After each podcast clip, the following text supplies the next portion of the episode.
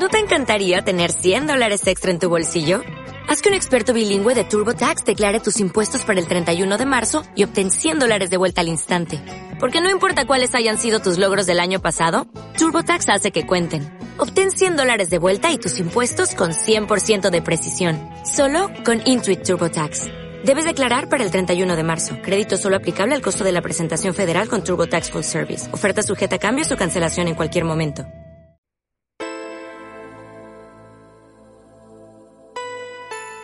Muy buenos días, otra semana más, de la mano de la Roldana en la radio de eh, CLM Activa. Hoy estará con nosotros eh, Carmen Poblete, ella es graduada en Historia del Arte por la Universidad de Castilla-La Mancha, recibió la beca de iniciación a la investigación y actualmente está doctorando y su tesis va sobre mujeres mecenas en el arte, que es un poco de lo que nos va a hablar hoy, un tema que todavía no hemos tocado en nuestro programa. Buenos días, Carmen, ¿qué tal estás?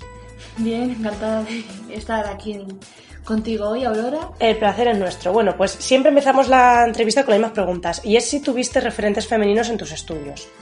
Referentes como tal, bueno, yo como la mayoría de nosotros, aunque soy joven, pero no,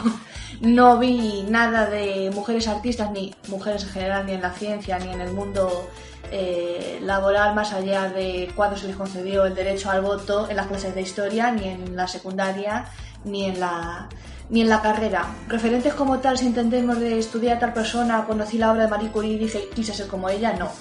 Los referentes vienen más por la parte personal, no tanto de las mujeres que estudiaron o de una carrera brillante, sino más bien de las que no pudieron hacerlo. En el caso de, bueno, estamos en Castilla-La Mancha, eh, tierra que nunca ha sido precisamente rica, eh, de gente del campo, y tanto mi madre como mi abuela, bueno, en el caso de mi abuela fue por, la guerra civil y la mentalidad de la, de la, época, una mujer que nació en 1915 por mucha, mucha capacidad intelectual que tuviera, cuatro días al colegio y después al campo a trabajar. Luego vino la guerra y todo se fue al garete. Y en el caso de mi madre, pues fue un poco lo mismo, la situación económica, igual no fue por falta de capacidad, sino por falta de, posibilidades. O sea, yo soy primera generación universitaria en mi, en mi familia y siempre me han mentalizado en, en eso, especialmente mi madre, en tienes una oportunidad que otras no han tenido, aprovechala y así podrás vivir mejor de lo que, de lo que hemos vivido las demás, gracias, entre otras, a la universidad, tener universidad aquí, porque los que tenemos recursos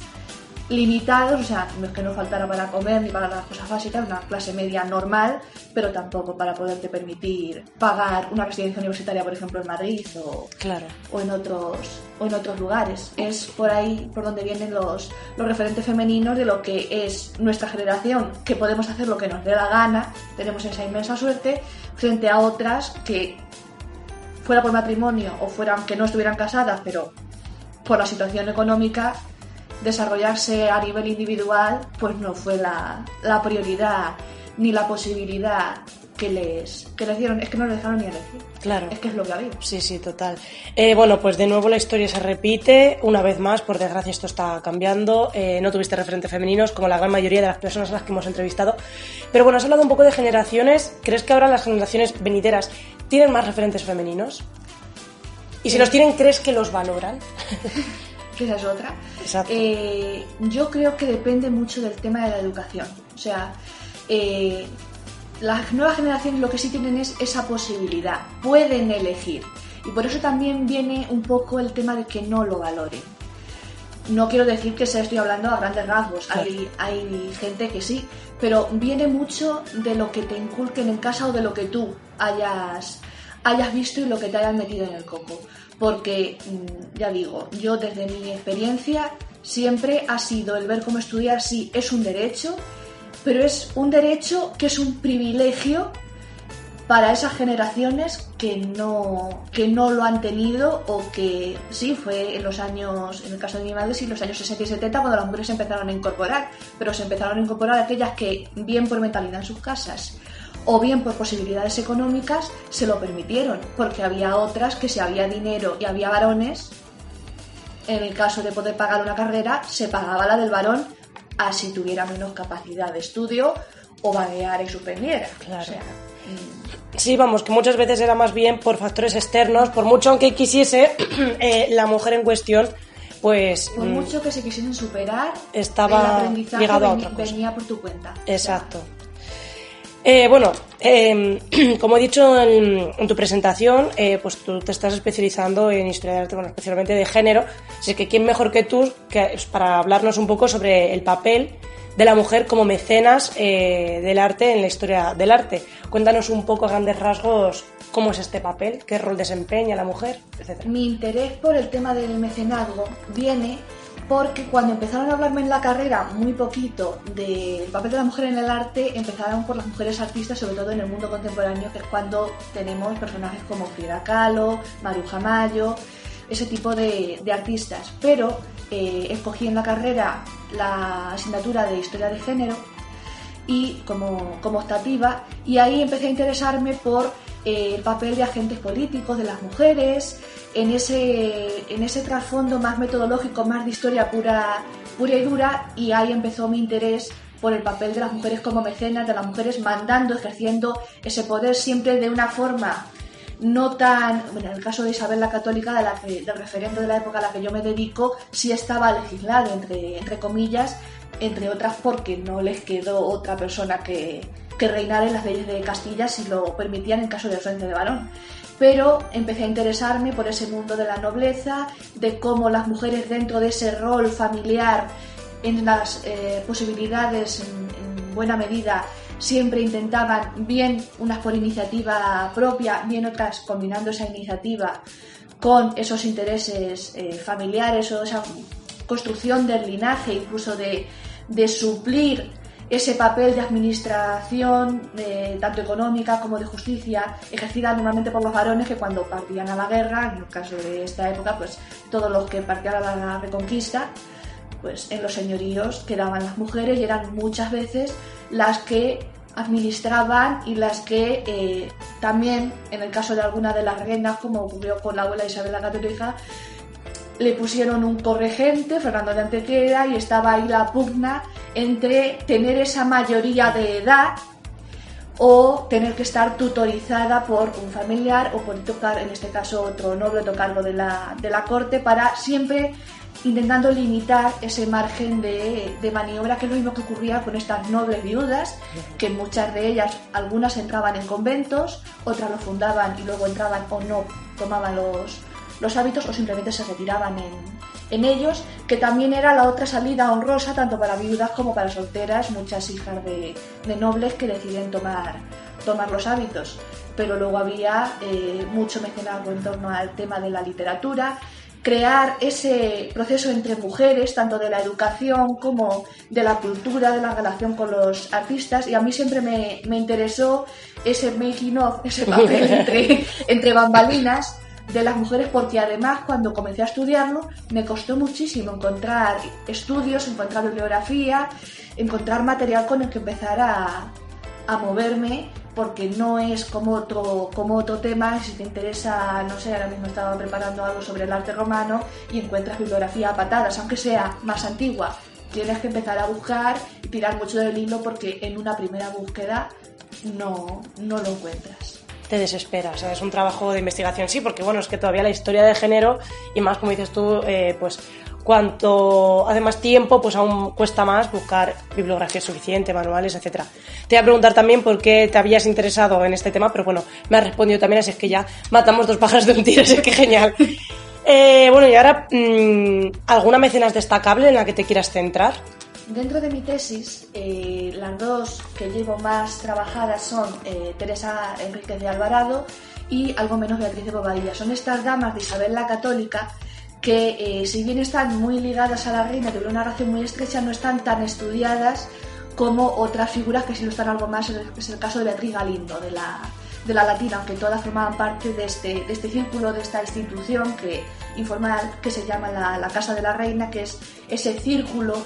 eh, en torno a la soberana en la que muchas veces ella hacía de eje o de acicate para in iniciar todos estos eh, proyectos, caso por ejemplo de la reforma religiosa, toda esa fundación de convento, lo que luego fueron las concepcionistas, que viene también de la mano de, Beatriz, de Santa Beatriz de Silva, que viene con su madre, la reina Isabel de Portugal, y se queda en, en el reino de Castilla Y en el caso de Teresa Enríquez, pues tenemos una noble que es hija bastarda de, del que fuera almirante de, de Castilla, eh, que igual la educación, porque son mujeres que si bien tiene un importante peso el tema devocional y el tema religioso, a ver, hablamos de Isabel la Católica y su círculo más, más íntimo, eh, hablamos de mujeres muy cultas, con una gran importancia de esa cultura humanista en ese momento en el que tiene todavía mucho peso lo material, lo vemos por ejemplo en, su coleccionismo, en muchas de las obras que encargan, que tienen todavía ese peso de los ricos materiales, de los metales, de ese valor de los tesoros medievales de las catedrales frente a nuevos gustos que se abren. En el caso de la Reina Católica lo tenemos muy claro en esa magnífica pinacoteca que tiene de, de obras de pintores flamencos. Pero en el caso de sus damas, pues sí, son figuras de las que se ha escrito, pero no se las ha estudiado verdaderamente en, profundidad. En el caso de Teresa Enrique, ya digo, eh, ella casa con Gutiérrez de Cárdenas, que era un noble ejemplo del ascenso social de un bajo noble a, mediante su relación con los reyes, ir ascendiendo en la corte hasta llegar a ser eh, contador mayor de, los reyes católicos. Y eh, aunque con su marido sí que hacen algunas obras, caso de la capilla de la, de la antigua en la Catedral de Toledo, eh, la mayor parte de la obra viene cuando eh, queda viuda. Ella queda viuda en 1503 y es además su marido que la deja como albacea y como administradora y controladora de todos esos, esos bienes de su señorío. Ella, se, cuando muere Isabel la Católica, que además muere al año siguiente de su marido, en 1504, ella se retira a la villa cabeza de su señorío, que es Torrijos, y allí emprende importantes, importantes obras desde el punto de vista devocional, pues la fundación más clave es esa cofradía del Santísimo Sacramento, de que incluso el mismo Papa Julio II la apodera la loca del Sacramento, por esa defensa ultranza de la, de la Eucaristía. Eh, hablamos también de fundación de hospitales, Recordemos que Isabel la Católica, el Hospital de Reyes Católicos en Granada, es el primer hospital de sangre que se, que se funda. Beatriz Galindo funda otro en Madrid también cuando se retira algo más de la corte. O sea que son proyectos que eh, van haciendo en torno a la reina. Otra de las preguntas es, a la hora de estudiar el mecenazgo, ¿quién de las dos toma el riesgo? Porque tenemos algunos casos claros, como este que te comento, de la de la reforma religiosa en la que sí se puede ver cómo la reina hace de eje, pero hay otros casos, y más en este momento, con esa nobleza a la que la monarquía trastámara le debe tanto, esa nobleza que se empodera tanto, que quiere también mostrar ese poder de su linaje, construir esa imagen a imitación. El caso más claro es el de los Mendoza, llegaron a tener igual o incluso más poder que, los, propios, que los propios reyes, donde tenemos también figuras eh, muy potentes como la de Alonza de, Mendoza, estudiada por la profesora Sonia Morales, una de mis directoras de, de tesis, y tienen magníficas bibliotecas y eh, magníficas también eh, obras de carácter de carácter religioso. En el caso de Teresa Enríquez tenemos eh, esa segunda evolución que sufre, que sufre Torrijos con la creación de varios monasterios, de hospitales, porque incluso algunos proyectos emprendidos por su marido como un monasterio que manda a construir en Almería, ella eh, lo cambia eh, y lo hace de, de, concepcionistas, cambia la orden a la que iba a ser dedicado el, el monasterio. ella tiene mucho, mucho margen de maniobra y además mm, lleva a cabo esas obras y construcción de su, de su legado y en su testamento se, se ve como lo que deja los, condes de Miranda, de los hijos que tiene con Gutiérrez de Cárdenas, su hija casa con el, con el conde de Miranda y eh, su, su, hijo sí que está en adelantado, adelantado de Granada, creo que es el, creo que es el, el cargo, y eh, se ve como ella eh, distribuye sus bienes y además como en esa, porque otro punto importante es en este poder final de la Reconquista se encuentran, incluso en el mismo Torrijos, se encuentran una población de artesanos y comerciantes, muchos de ellos de origen judío o de origen eh, musulmán, que eh, se esfuerzan por cristianizar, por atraer a la... De ahí también la importancia de la Eucaristía que luego deriva en todo lo que es la fiesta del Corpus, que también se lleva, se lleva América con el, con el mismo fin. Entonces, eh, ahí viene también un poco el interés por, por esta figura y por cómo mm, consiguen y utilizan ese, ese poder, esa, por, su, por la ideología, por esa esa mentalidad, esa historia de las mentalidades que también es interesante a la hora del, mecenazgo porque otro punto importante es por qué se hacen las, las cosas, no solamente por construir ese, ese patrimonio, sino eh, con qué fin o, cuál es el motor de eh, qué ideología tiene esa persona que lo, que lo hace para poder llevarlo, llevarlo a cabo. O sea que no, en el caso de Beatriz de Bobadilla sí que estoy ahora empezando con, con esa figura, pero tenemos igual a una noble muy potente que tiene una especial relación con la reina católica durante la estancia de esta como princesa en, en Areva. es también ese viaje de las, de las mujeres moviéndose incluso aunque, aunque parezca contradictorio a primera vista, incluso más que los hombres, porque hablamos de, de crías, de niñas, de adolescentes que con 13, 14 años ah, les acordaban un matrimonio, mm, en muchos casos a lo mejor en la otra punta del país o incluso de Europa, pero que ellas eh, se iban a un sitio donde eran extranjeras, no, en ocasiones no hablaban ni el idioma, eh, pero no se iban solas, iban con sus damas, iban con preceptores, iban con incluso artistas, con objetos, con obras, no solamente como dote, como ajuar, sino que también se llevaban parte de ese mundo del que venían ir introduciendo nuevos gustos y nuevas modas en el, en el reino del que, del que iban a ser reina, del que iban a, a, formar parte. Y es también otro punto interesante para ver cómo a través del viaje, de esas alianzas matrimoniales, se mueve algo más que la, que la propia geopolítica, que ya de por sí es, es importante. Bueno, pues tras habernos hablado un poco sobre la biografía de cada una, incluso qué obras pudieron eh, gestionar, em, para las personas que nos estén escuchando y que puedan estar interesadas, ¿qué manuales o libros recomiendas para su investigación que te hayan podido servir a ti? Sí, eh, eh, más, más que manuales, podemos hablar de, autores o directoras de, de, proyectos. Por ejemplo, en temas de religiosidad femenina están todos los estudios de eh, Ángela, de la Ángela Muñoz, eh, también de Blanca Garí, los más, más recientes tiene uno interesante sobre estas eh, y reforma religiosa que es de 2013, de la editorial Biela, está, eh, está escrito en, en, español pero está editado en, en Roma. También tenemos en el caso de las Mendoza un libro colectivo eh, editado, coordinado por la profesora Esther Alegre Carvajal, que también tiene un proyecto muy, muy potente. Eh, luego artículos de la profesora eh, Sonia, Sonia Morales, también de Sonia Caballero, todo Caballero Escamilla, profesora de la Universidad de Granada, mi otra directora de tesis, si no lo digo. claro, claro. todo el tema de la Capilla Real de, de Granada. Eh, Miguel Ángel Zalama también es director de un proyecto de investigación muy potente en la Universidad de Valladolid, donde se habla de todas estas damas. Eh,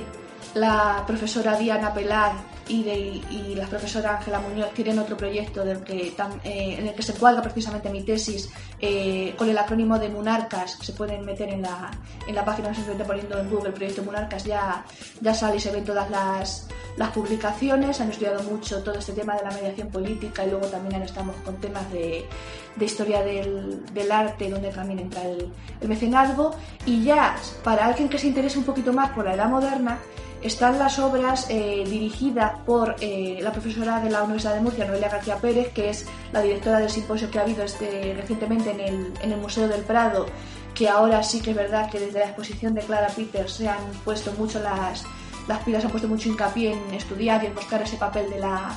de la mujer. Eh, además, los resultados de ese simposio van a salir publicados eh, de aquí a unos meses y de hecho mostraron una serie de documentales de ese material, ese protagonismo femenino en las colecciones, en la formación del Museo del Prado, una serie de documentales que también los van a, de todos los meses van a estar disponibles para el público en la web del, del museo y en las, en las redes sociales pues el, trabajo que llevan a cabo tanto desde lo que lleváis desde la plataforma de la Roldana como desde Arte, Poder y Género que es este, este grupo dirigido por la profesora Noelia García Pérez pues para cualquiera que quiera iniciarse en estos, en estos temas. Luego hay otros manuales más específicos que ya combinan ese mecenazgo femenino con el masculino en esa construcción del linaje. Por ejemplo, el de Elena Paulino, publicado el año pasado sobre el patrocinio de los Velasco, que está editado en la, en la Argástula, en la, la editorial, o el de Beatriz eh, Blasco, que también coordinó un libro junto a otros dos autores en, publicado a finales de 2021 que ahí encontrarán pueden encontrar estudios desde, la, desde el siglo XV hasta época, época contemporánea. Va saliendo cada vez más publicaciones, sí que es verdad, hay proyectos muy potentes, pero todavía queda, queda mucho, mucho trabajo. Bueno, todo de memoria, no has consultado ni un libro, o sea, madre mía, si se nota que estás trabajando en ello. Esperamos que las personas que nos estén escuchando obviamente hayan tomado nota. Y bueno, ya para ir finalizando, unas últimas preguntillas, eh, yo también un poco basándonos en tu propia experiencia. Eh, ¿Por qué decidiste estudiar Historia del Arte y si recomendarías estudiar Historia del Arte? Obviamente, sé honesta. Me, temo tu respuesta, pero... yo creo que no, porque yo no decidí estudiar Historia del Arte. Yo, retrotrayéndome en el tiempo, eh, ni siquiera estaba predestinada ni siquiera irme por letras. Yo eh, desde enana tengo una caligrafía horrible. O sea, a mí, a mí me han llegado a bajar un punto en exámenes de matemáticas por mala letra. Pues como tiene que ser, sí, sí, difícil. Y, eh, y de hecho, mis, donde empecé a, a, destacar y a sacar mejores, mejores notas en el colegio fue en las ciencias, fue en matemáticas. Eh, precisamente por eso. Eh, por la, caligrafía, hasta que sí que es verdad que ya en lengua y en historia empezó a ganar peso el contenido y no tanto la forma, no tanto esos ejercicios de caligrafía que a mí se me daban fatal. Sigo teniendo mala letra, la, tuve que mejorar de cara a selectividad, temiéndome que no me valoraran el contenido porque no pudieran entender, pero mm, por eso ahora dedicarme a la edad media, a la edad moderna y enfrentarme a la paleografía lo tomo como algo karmático, o sea, me lo tomo con humor. Pero yo eh, estudié hasta los 16 técnicas, o sea, no, era mi, camino, pero con 16 eh, noté que yo sí, se me daban bien las ciencias, eh, se me daba bien el dibujo técnico, yo por eso digo que la parte artística de plástica yo no la, no la trabajé, no era mi fuerte, yo digo que no era alguien destinado a decir va a hacer historia del arte, pero decidí escoger bachillerato de ciencias sociales, a mí la ciencia llegó un momento que dejé de tener feeling con ellas, dejo de, estar a gusto, creo que cuando dejas de estar a gusto no tienes un motor para hacer algo y lo haces de manera mecánica, pues es mejor que te dediques a, a, otra cosa. Y luego me pasó algo muy curioso, porque cuando yo fui a hacer la matrícula de segundo de bachillerato, tampoco me cogí historia del arte. Pero como en el instituto podías coger las optativas de modalidad que quisieras siempre que no coincidieran, fue la única que hizo el invento, como siempre yo, a mi aire, de cogerme latín, porque me, encantó en primero, economía, porque mi, primera idea era hacer derecho y en primero de derecho teníamos economía en el plan de estudios, y luego me cogí geografía, porque dije es una asignatura que ya he dado en la secundaria, la controlo y entre pirámides de población y cuatro cuentas, pues tampoco tiene por qué suponerme ningún problema. Como fui la única que hizo ese invento, pues eh, me llamó el jefe de estudios y me dijo, eres la única que tiene este horario, porque claro, primero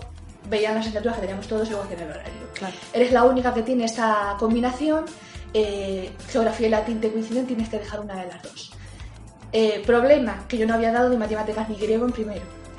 digo, vale, pues eh, a mí latín no quiero dejarlo porque me gusta mucho, eh, sería dejar geografía y qué asignaturas me podría coger. Y pues tienes dos opciones, historia del arte o literatura universal. Sinceramente, el profesor que daba literatura universal lo había tenido primero y no me gustaba, no estaba cómoda con su forma de dar clase y eh, dije, pues me toca irme por historia del arte. Y me, me acuerdo que además le pregunté y dije, Vicente, ¿y qué tal? Porque él la había dado el año pasado. ¿Me la vas a dar tú? Dice, no, te la va a dar otra profesora porque este año le hemos cambiado. Pero, y no, vamos, me acuerdo de ese día perfectamente porque le debo estar aquí hoy. O sea, esa, esas llamadas que cambian la vida, pues esa fue mi llamada. Eh, empecé, me, me, sentí cómoda, me gustó y llegó un momento en el que después de Semana Santa eh, hicimos un examen de estos, el típico de última hora que la profesora no quiere dejar para después de vacaciones porque sabe que no vas a estudiar. y lo hicimos el, el, último día y a la vuelta de vacaciones, eh, em, lo típico el primer día, tienes ya los exámenes, no tal, no sé qué, y se me queda mirando. Yo pensé que me iba a echar la bronca porque yo digo, ya está esto con lo de siempre, y yo me puse a hacer otras cosas. Digo, me, me va a echar la bronca por no prestar atención. Se me queda mirando y me dice,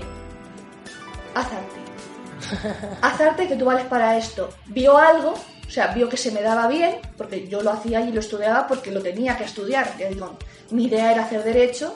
y no, no pensaban que podía cambiar de, de carrera. Eh, se lo dije cuando ya me lo dijo dos veces eh, y yo le insistí dos veces en que iba a hacer derecho, ya la mujer no me insistió más. Llegó la selectividad, no hice historia del arte, hice en la fase general economía y en la fase específica latín, para derecho necesitaba un 5, no, no necesitaba más.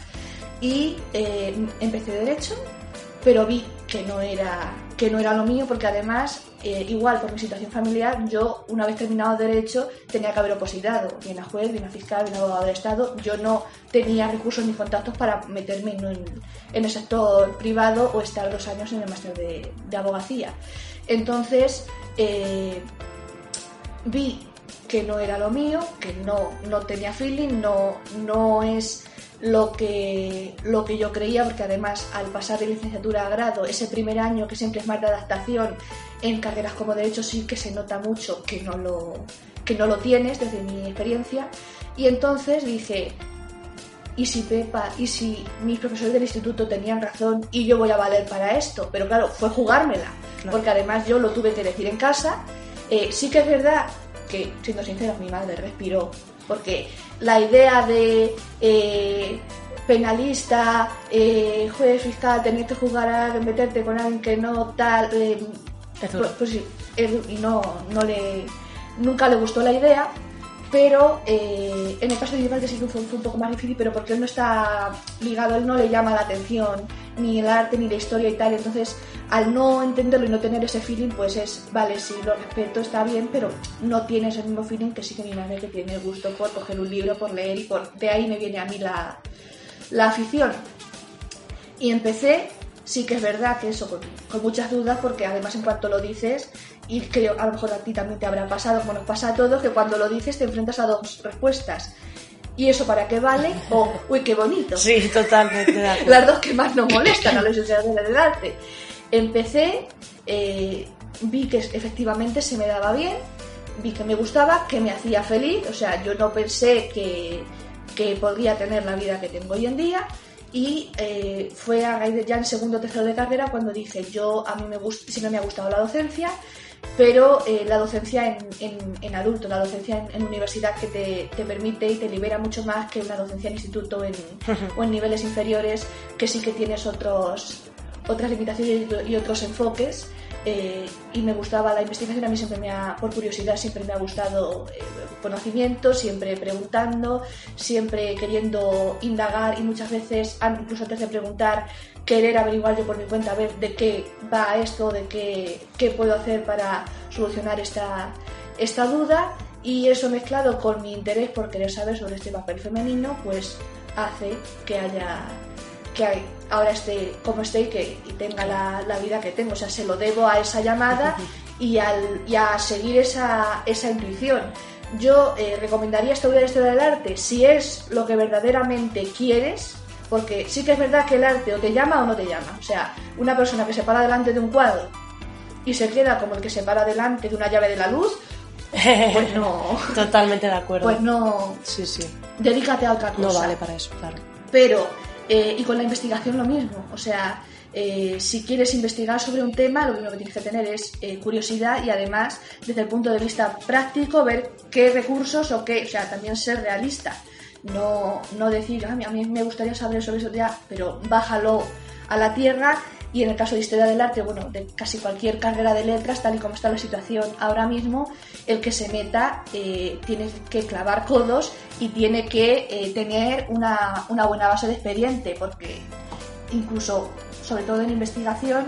lo que más te cuenta, más allá incluso de tus méritos, la- el mayor porcentaje para cualquier beca o para cualquier contrato es tu media del expediente de la carrera. O sea, cuando todavía no sabías muy bien a lo que te, te que algunos lo teníamos en ese sentido sí más o menos claro, pero gente que no lo tiene muy claro, luego te encuentras con que ese periodo en el que no tenías nada claro es el que más te va a contar para el resto de tu carrera investigadora, porque sí, luego vio que estaban los másteres, los cursos de especialización, todo muy bien, pero el mayor peso se lo lleva el, el expediente de la, de la carrera tal y como está estructurado ahora mismo el, el sistema. Entonces, sí que es verdad que si es lo tuyo, y si es si tú conociéndote, o en mi caso, si cono- conociéndote los demás mejor que tú a ti misma en ese momento, te